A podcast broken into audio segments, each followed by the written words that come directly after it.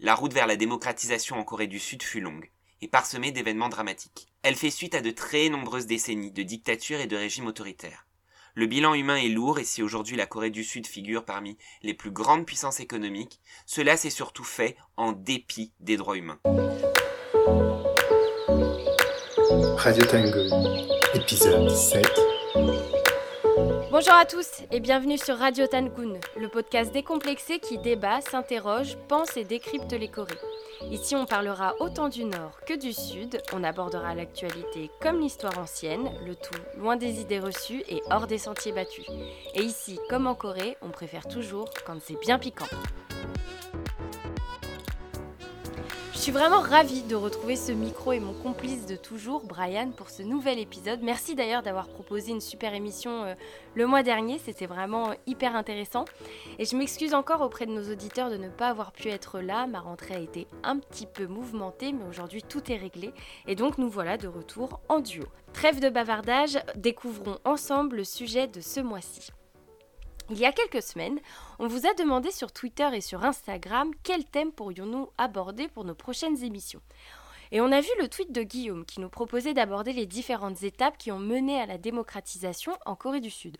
On s'est dit avec Brian qu'un sujet sur la Corée du Sud serait sympa parce que jusqu'à présent on a beaucoup parlé de Corée du Nord et c'est donc un nouveau format qu'on vous propose ce mois-ci, un peu plus historique et très narratif. On a pensé que ça pourrait aussi être une émission pratique pour celles et ceux qui ne sont pas réellement familiers avec l'histoire contemporaine sud-coréenne. Donc merci Guillaume pour cette idée et merci également aux autres auditeurs qui nous ont proposé tout un tas de sujets. Bon, c'est un sujet euh, qui n'est pas facile. Euh, c'est une part de l'histoire sud-coréenne qui n'est pas nécessairement joyeuse, puisqu'on va parler de massacres, de conflits violents, etc. Euh, nous n'avons aucune prétention de, détenir le savoir absolu, d'autant que cette période n'est pas notre période de prédilection, mais cette émission souhaite surtout brosser les contours d'une période de l'histoire sud-coréenne, parfois euh, méconnue ici en France, libre à celles et ceux qui souhaitent davantage de détails de se documenter donc sur le sujet. Cette émission vous donnera euh, quelques clés. Annonce faite, donc nous allons pouvoir commencer. Alors, d'où partons-nous? Je dois vous rappeler que depuis 1910, la Corée est colonisée par le Japon. Nous n'allons pas traiter de cette période aujourd'hui. Nous vous proposerons très certainement un épisode dessus. Nous pouvons par contre vous recommander les travaux d'Alain Delissen à propos de cette période. Et donc, après la réédition du Japon, en 1945, les forces américaines s'étaient entendues avec les forces soviétiques pour occuper la péninsule coréenne de part et d'autre du 38e parallèle. La Corée du Sud, la République de Corée en coréen Ternmingguk, voit le jour officiellement le 15 août 1948, avec à sa tête Lee Sung-man, un Coréen exilé aux États-Unis et anticommuniste, qui a été placé ici par les Américains. Le 9 septembre 1948, c'est la République populaire et démocratique de Corée, la Corée du Nord, qui elle est proclamée et qui dès lors entame toute une série de mesures de collectivisation des moyens de production qui sont hérités des Japonais et aussi des terres arables. L'activité économique nord-coréenne étant largement soutenue par le bloc de l'Est et principalement par l'URSS, l'industrie nord-coréenne dépasse très vite celle de la Corée du Sud. Ce dynamisme économique et le partage des, richesses entamées au nord fait naître dans la population sud-coréenne des revendications en termes d'égalité des droits, d'égalité salariale et de redistribution des richesses, le tout face à un gouvernement sud-coréen choisi par les Américains et largement composé d'anciens collaborateurs avec le pouvoir colonial japonais. Alors qu'au Japon, les Américains avaient lancé une large politique de démilitarisation de l'archipel et l'instauration d'un modèle démocratique où les anciens hauts gradés de l'administration Showa n'avaient que trop peu de place par rapport à la période d'avant, c'est tout le contraire qui se produisait en Corée du Sud pour vite tenir le pays, soutenir le président non élu Lee et contenir le dynamisme de la Corée du Nord, les Américains vont maintenir toute l'ancienne administration coréenne, policiers, militaires, juges, fonctionnaires et enseignants issus de l'ancienne administration coloniale japonaise. Le général John Hodge, qui était aux manettes, conserva environ 85% de l'effectif policier issu des forces coloniales. dans les documents déclassifiés de la CIA, on peut lire que la police est qualifiée par les Américains d'extrêmement brutale, aux méthodes douteuses et punitives, s'appuyant sur des milices d'extrême droite et sur le parti des propriétaires terriens anciennement pro-japonais. Et donc très vite, et notamment dans le sud-sud de la péninsule, dans la province du Cholla et sur l'île de Jeju, les forces de gauche établirent des guérillas pour combattre le régime autoritaire, non démocratique et pro-américain d'Isungman. Les groupes armés étaient d'autant plus déterminés qu'un autre homme politique sud-coréen aurait pu remplacer Lee à savoir le nationaliste de centre-gauche Yo Un-hyang, qui avait proclamé la République populaire de Corée, et non pas la République populaire et démocratique de Corée. La République populaire de Corée était une proposition donc de cet homme politique dans la période entre la défaite japonaise et l'arrivée des Américains en péninsule. Or, cette République populaire fut invalidée par les Américains et Yao Yang fut assassiné par un militant d'extrême droite pro-américain en juillet 1947. En 1948, le sud de la péninsule est en proie à de nombreuses insurrections contre Lee. Les plus importantes ont lieu à Yosu et sur l'île de Jeju, entre 1948 et 1949. À chaque fois, le président Lee Seung-man envoie ses troupes, militaires et milices, appuyées par les troupes américaines sur le sol coréen. À Yosu, 2000 personnes sont exécutées. À Jeju, le décompte s'est arrêté à partir de 20 000 morts, mais les charniers sont nombreux et les décomptes ne sont toujours pas terminés de nos jours. Ils sont strictement encadrés par des procédures judiciaires autour des commissions vérité et réconciliation, qui sont des instances judiciaires mises en place en cas de règlement post-conflit et guerre civile, comme c'est par exemple le cas en ex-Yougoslavie ou en Afrique du Sud post-apartheid. Dans tout le sud du pays, dans le Cholla principalement, mais aussi dans les villes côtières du Gyeongsang, des exécutions sommaires sont pratiquées par les milices d'Isungman. Lorsqu'une personne est supposée de gauche ou trop démocrate, c'est l'ensemble de sa famille qui est touché. Dans le même temps, la Corée du Sud connaît une explosion du nombre d'incarcérations pour motifs politiques. Parmi les 20 000 prisonniers pro-démocratie qui sont incarcérés, Lee man décide d'en exécuter un grand nombre, et cela sans procès. Sur la période 1950-1951, on dénombre plus de 200 charniers et 2000 personnes enfouies dans ces mêmes charniers, dont des hommes, mais aussi des femmes, des enfants et des personnes âgées. La simple accusation de socialiste est motif d'incarcération et de probable mise à mort. Et c'est dans ce contexte que voit le jour la loi de sécurité de l'État, Kukapoan Pop, toujours en vigueur de nos jours en Corée du Sud. La loi stipule que toute activité anti-État et tout blocage doit être puni. Pour exemple, l'article 2 définit la notion de groupe anti-État. Des organisations nationales ou internationales qui chercheraient à provoquer le désordre en Corée du Sud. Cette loi contre toute forme d'opposition, de scission, de séparatisme, a notamment servi à emprisonner les opposants politiques de gauche, les militants pro-démocratie. Elle fut utilisée pour emprisonner aussi les personnes ayant des relations avec la Corée du Nord. Cette loi existe toujours, de nos jours, bien qu'elle ait fut amendée au minima lors de la démocratisation. Mais cette loi est toujours fortement critiquée par les ONG et notamment par Amnesty International qui publie des rapports chaque année. En 1950, alors que l'armée nord-coréenne commença son avancée dans le sud, les milices d'Isungman s'empressèrent d'exécuter tous les prisonniers pouvant faire allégeance à la Corée du Nord et à ses troupes en approche. Parmi les assassinats, celui des prisonniers politiques des militants du Parti des travailleurs de Corée, qui étaient emprisonnés dans des camps de rééducation appelés Ligue pour la sauvegarde et la réhabilitation nationale. Parmi eux, beaucoup furent, exécutés en prévision de l'approche des troupes nord-coréennes. Le 27 juin, le président Lee Seung-man demande l'exécution de tous les prisonniers politiques pouvant devenir alliés de la Corée du Nord. En 2005, les professeurs d'histoire membres de la commission Vérité et Réconciliation ont estimé à 200 000 le nombre de victimes probables. Mais à la suite de découvertes de nouveaux charniers et à la déclassification de documents de l'armée américaine, en appui aussi aux témoignages de soldats américains ayant participé au massacre, les reporters du média Angolais ont estimé le nombre de victimes à 1 200 000 personnes. des morts et des familles oubliées des comptes officiels de la guerre de Corée, mais bien victimes des massacres et des crimes de cette guerre.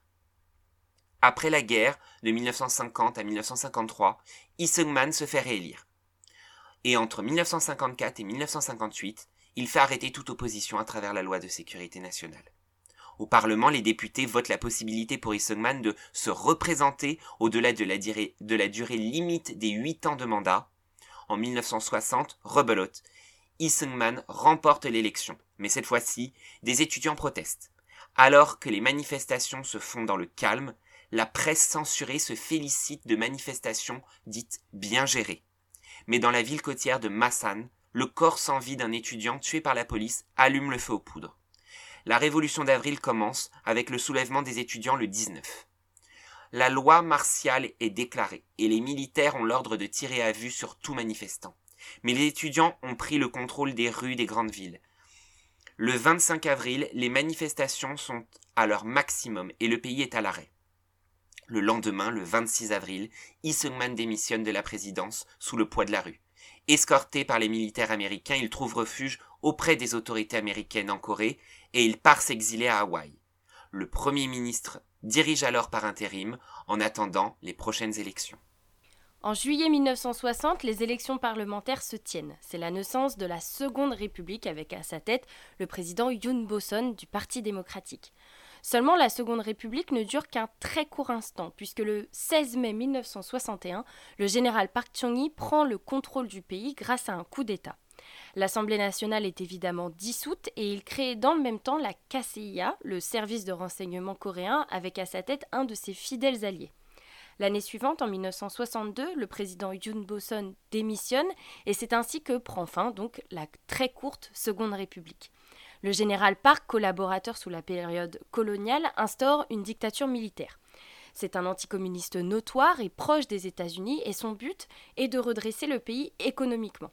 Sous la pression des États-Unis, Park est sommé de revenir à un système démocratique et donc en 1963, il est élu président et instaure la Troisième République. Le premier mandat du général Park Chung-hee est clair. Il donne la priorité à la reconstruction économique du pays avec des plans de développement.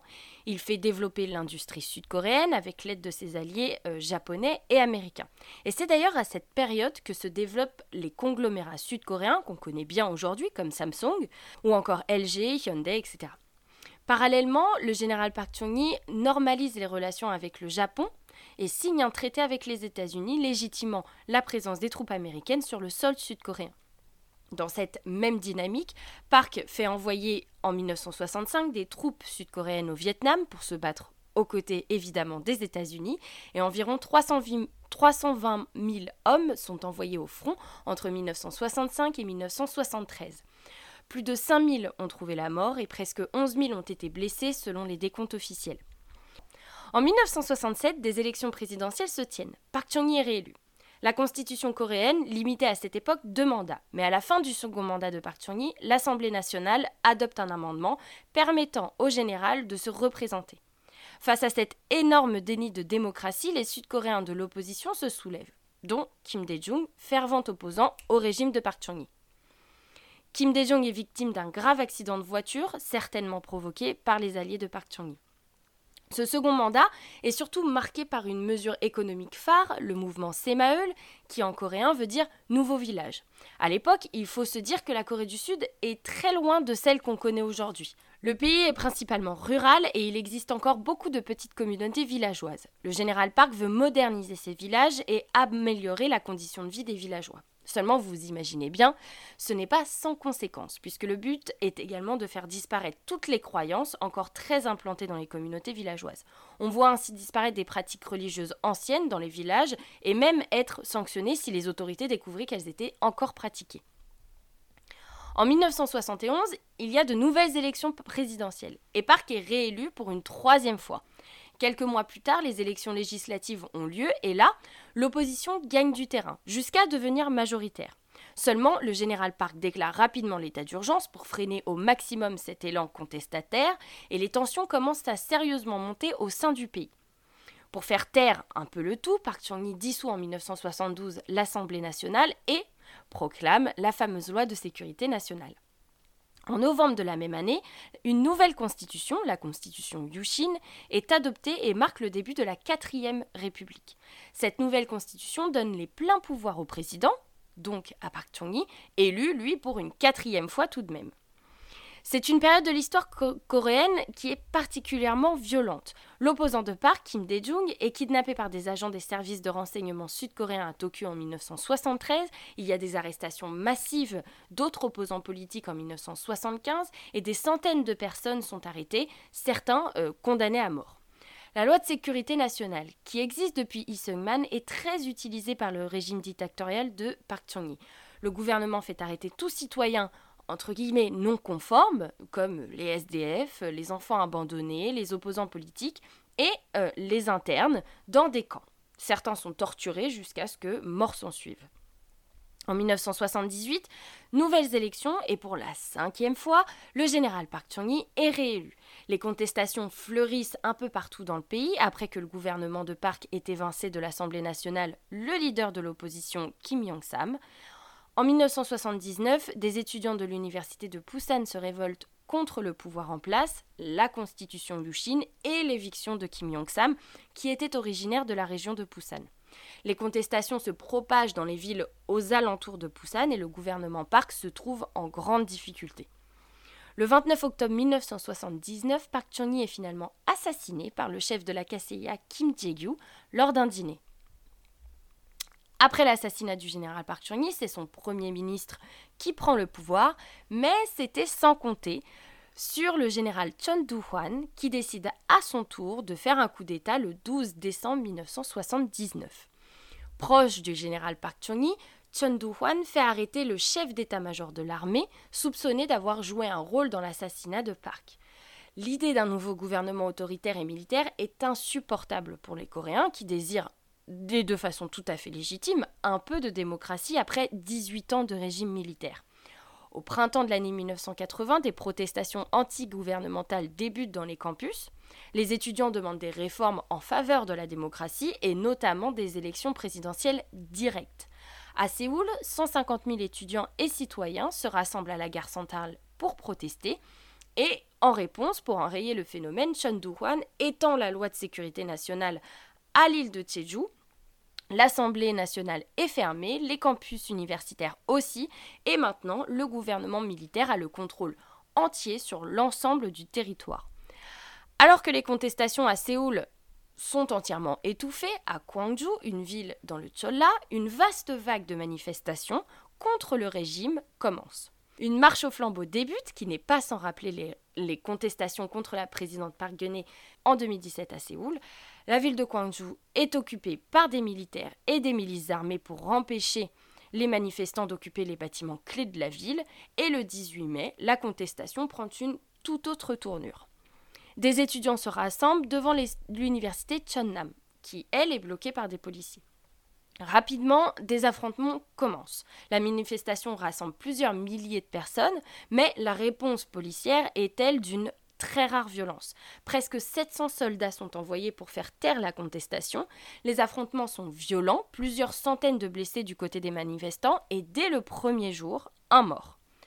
Le nombre de manifestants augmente de jour en jour, atteignant 10 000 le 20 mai, et les manifestants parviennent à occuper certains bâtiments clés de la ville, mais la réponse policière est, elle, à chaque fois plus violente. L'armée est envoyée sur place et le 21 mai, des militaires tirent dans la foule. Les violences continuent les jours suivants. La ville de Gwangju est totalement isolée du, reste du pays, puisque les militaires ont bloqué l'ensemble des routes.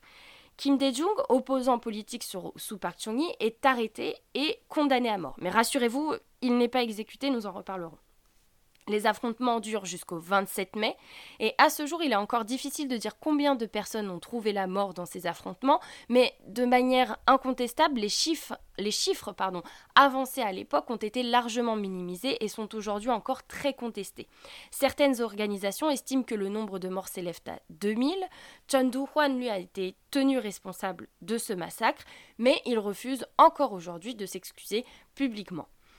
La junte militaire fut d'une extrême violence, comme sous l'ère Park Chung-hee, euh, les opposants politiques et tout autre citoyen non conformes sont, sont envoyés dans des camps de rééducation. Un rapport de 2006 a permis notamment de mettre en lumière les sévices du gouvernement militaire.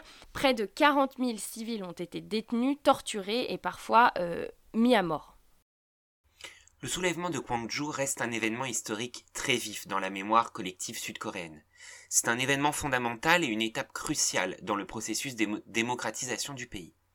Il y a eu un nombre incroyable de productions culturelles sur le sujet. On pense notamment à la littérature sud-coréenne qui a été imprégnée par cet événement tragique et qui a marqué toute une génération. Je pense notamment au roman de Chae-yoon, Chogi Soriopshi Anjom Kochi Bichigo, Là-bas sans bruit tombe un pétale, qui est publié en 1992 et qui a été adapté au cinéma en 1996. Ou plus récemment le, roman de Han Kang, Celui qui revient. En matière de cinéma aussi, le soulèvement a été beaucoup repris. Comme je l'ai dit auparavant, donc le roman de Chae-yoon a été adapté en 1996, mais aussi plus récemment Taxi Driver, 26 Years ou May 18. Peu de temps après le soulèvement de Gwangju, le président par intérim et ancien premier ministre sous Park Chung-hee démissionne et Chon hwan est élu président en septembre 1980. Et ainsi débute la Ve République. L'ensemble des partis politiques d'opposition ont été dissous, les libertés de la presse sont encore et toujours très encadrées, et les libertés d'expression publique très très limitées. La politique de Chon hwan se veut tout aussi répressive que celle de Park Chung-hee, en 1983, il est victime d'une tentative d'assassinat en Birmanie par des agents nord-coréens. Chon hwan s'en sort indemne, mais 21 personnes meurent dans l'attaque. Au début de l'année 1987, un étudiant qui avait participé au soulèvement de Gwangju est interrogé et torturé à mort. D'abord caché par les autorités, puis dévoilé par une association catholique, la mort de l'étudiant fait repartir les contestations. Chon hwan déclare alors Notez-où général pendant le soulèvement de Gwangju, comme prochain candidat à la présidentielle. En guise de contestation, plus d'un million d'étudiants participent à un nouveau soulèvement populaire. Un autre étudiant meurt après avoir été blessé pendant l'une des manifestations à Séoul. Face à ce nouveau raz-de-marée, Noteu promet une démocratisation progressive de la Corée du Sud et pour la première fois, des élections directes vont pouvoir se tenir. Chon Do-hwan lui démissionne de son poste en juillet et les élections se tiennent alors à la fin de l'année 1987. Notez-où pose ses fonctions en 1988, marquant ainsi le début de la sixième République, qui est toujours en vigueur aujourd'hui en Corée du Sud. Les deux leaders de l'opposition, Kim Jong-sam et Kim Dae-jung, ne sont, eux, pas parvenus à s'entendre, et c'est en partie pour ça qu'il n'y a pas de renversement politique cette année-là et qu'aucun président civil n'arrive à la tête de l'État. Souvenez-vous, Noteu est un militaire à la base. Son mandat est évidemment marqué par les Jeux olympiques à Séoul en 1988 et la construction du village olympique au sud du fleuve Han à Séoul entraîne le déplacement massif d'habitants et la destruction de leur habitat. Avant que les Jeux olympiques ne se tiennent, les rues de Séoul sont débarrassées des sans-abri, des orphelins, des personnes en situation de handicap, puis envoyées dans des camps où ils sont exploités. Avec les Jeux olympiques, Séoul fait son entrée sur la scène internationale en tant que nation moderne, entre guillemets, et prête à s'ouvrir au reste, du monde. Le mandat de Noteu prend fin en 1993 et c'est finalement Kim Jong-sam qui prend le relais, marquant ainsi l'arrivée d'un président civil après une très longue période de régime militaire autoritaire. Son mandat est évidemment marqué par l'envoi devant les tribunaux de Chon et Noteu pour leur complicité dans le massacre de Gwangju et en 1998, Kim Dae-jung prend la tête du pays. Et c'est à cette période que de grandes avancées sont entamées, notamment en matière de diplomatie avec la Corée du Nord, avec la politique du rayon de soleil pour, pour laquelle il recevra le prix Nobel de la paix. Mais ça, nous en reparlerons très bientôt. Vous l'aurez compris, la route vers la démocratisation en Corée du Sud fut longue et parsemée d'événements dramatiques. On a souvent tendance à oublier combien le chemin vers cette démocratisation fut longue et très douloureuse. Elle fait suite à de très nombreuses décennies de dictature et de régimes autoritaires. Le bilan humain est lourd et si aujourd'hui la Corée du Sud figure parmi les plus grandes puissances économiques, cela s'est surtout fait en dépit des droits humains. N'oublions pas que le miracle coréen, entre guillemets, n'a rien de miraculeux quand on regarde l'histoire donc récente de la Corée du Sud. Envoyer des milliers de gens aux usines sans protection, sans droit salarial et payer une misère pour développer le pays. La Corée du Sud n'est pas la première à l'avoir faite, ce n'est pas la dernière non plus, mais le prix humain est extrêmement lourd et la bascule vers plus de justice sociale est toujours très et trop lent. Le tout dans un contexte de guerre latente avec la Corée du Nord qui a justifié la présence de régimes dictatoriaux et qui justifie encore la promulgation de lois liberticides toujours en vigueur.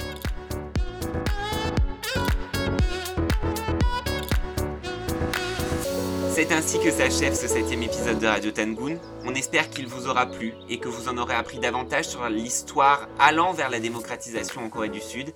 N'hésitez pas à nous faire part de vos retours et à partager autour de vous ce podcast. On se retrouve le mois prochain pour une nouvelle émission. D'ici là, portez-vous bien et prenez soin de vous et de vos proches. Et comme on dit en Corée, Tashi Manaltekati Anyongi Keseo,